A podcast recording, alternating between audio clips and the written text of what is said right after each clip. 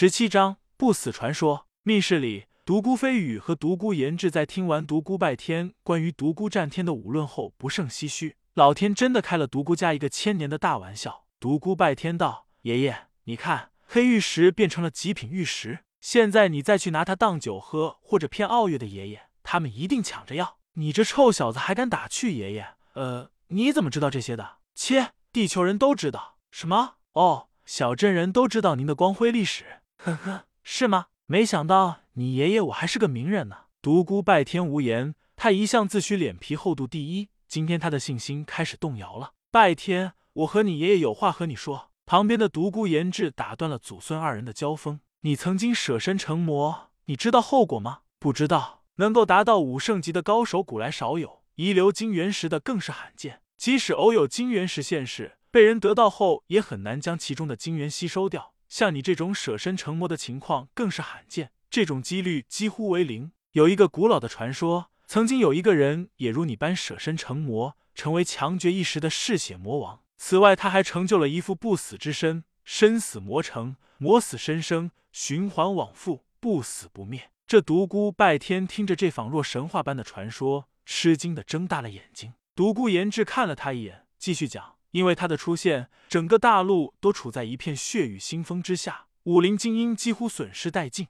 这不仅是武林的一场灾难。也是大陆的一段浩劫。据传说，后来出现了一位半仙之体的傲世天才，以无上神功拼弃了一世苦修的功力，才将其消灭。所以古人立下遗训：见舍身成魔者，杀无赦。独孤拜天不禁面色一白，道：“爹，你不是要大义灭亲吧？”独孤飞羽笑呵呵的道：“傻孩子，你爹怎么舍得杀你呢？就是他想，你爷爷我还不答应呢。”是啊，傻孩子，你怎么会这么想呢？你是我的儿子。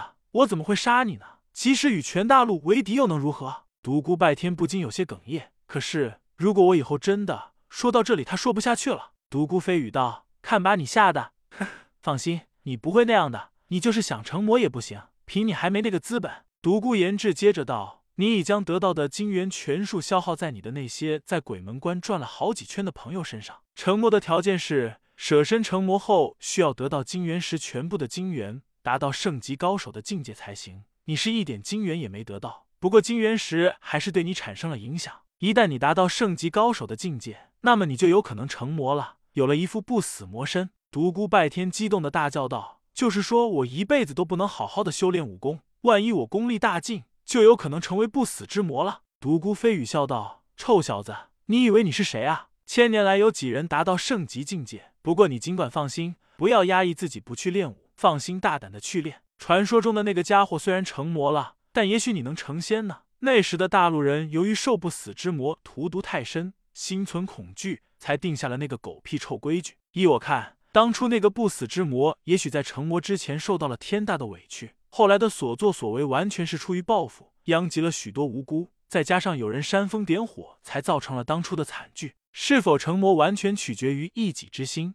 独孤言之也道：“你爷爷说的对。”当初在树林时，你不是也双眼血红，初步入魔了吗？后来你不是照样救了你的朋友吗？当初那个不死之魔，也许在成魔之前真的受到了天大的委屈，后来的所作所为完全是出于报复。你想想，在树林当中，如果你的那些朋友都真的死掉的话，你会怎么做？成魔与否，取决于己心。独孤拜天面露微笑道：“对，成魔与否，取决于己心。即使真的成魔又如何？魔亦有情。在树林之时。”我就知道了一切善恶皆取决于本心。独孤飞羽笑道：“好，你有如此想法就好，这下我们就放心了。”独孤言志道：“还有一件事情需要解决，不过却有些麻烦。爹，什么事情？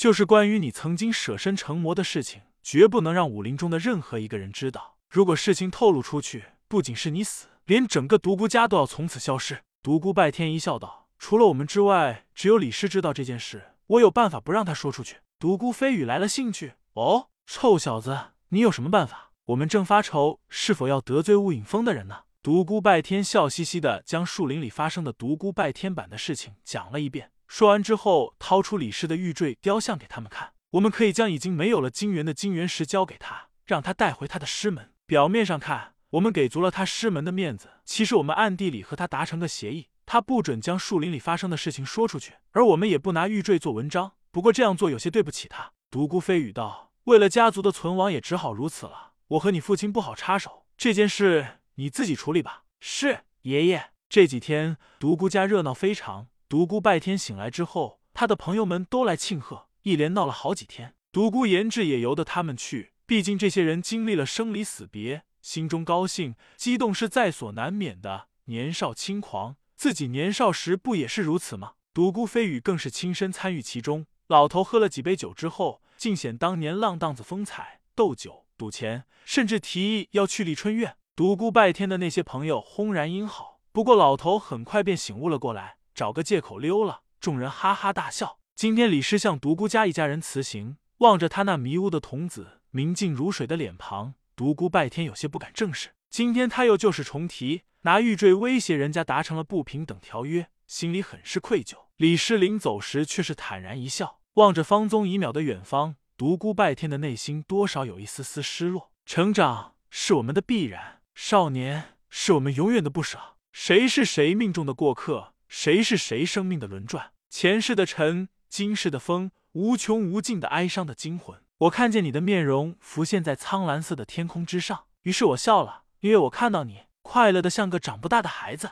独孤飞羽在独孤拜天眼前晃了晃手，说：“回魂了，人都走了，还傻看什么？爷爷，我要到江湖中去。”突兀的话语顿时使全家人怔住。独孤言志道：“我们早知道你身属江湖，但没想到这一天来的这么突然。”我要到江湖，我实现我的梦想。什么梦想？笑傲江湖，品味人生。广阔的江湖有无数的精彩在等着我。海阔凭鱼跃，天高任鸟飞。人生应是多姿多彩的。小镇太小了，有更广阔的天空等着我去演绎。我要使我的一生充满传奇色彩。我要让全大陆人都知道独孤拜天这个名字。看着儿子神采飞扬、满脸憧憬的样子，独孤言志知道自己阻止不了他去江湖的决心了。独孤飞羽道。你真的要去闯江湖？对我一定要去。老夫人和夫人不禁神色黯然。孩子大了，理应有自己的一片天空。但江湖险恶，处处充满危险。江湖也是个大染缸，一入江湖，身不由己。独孤家仅此一根独苗，实在让人放心不下。你既然已经决定了，爷爷支持你。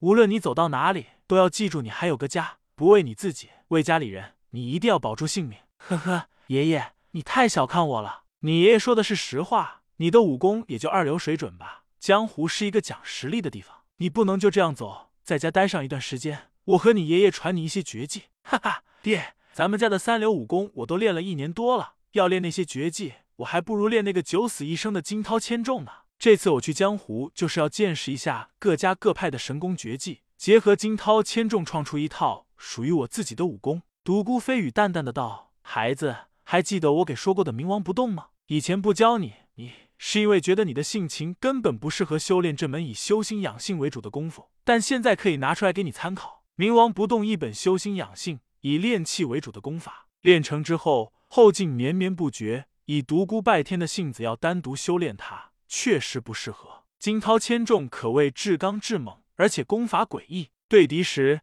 内力如惊涛拍岸般，一波接着一波，令人难以抵挡。但未练成时，一伤筋损脉，可谓力有多大，必有多大。如今冥王不动，结合惊涛千重，给他不少的启示，一静一动，可谓各有千秋。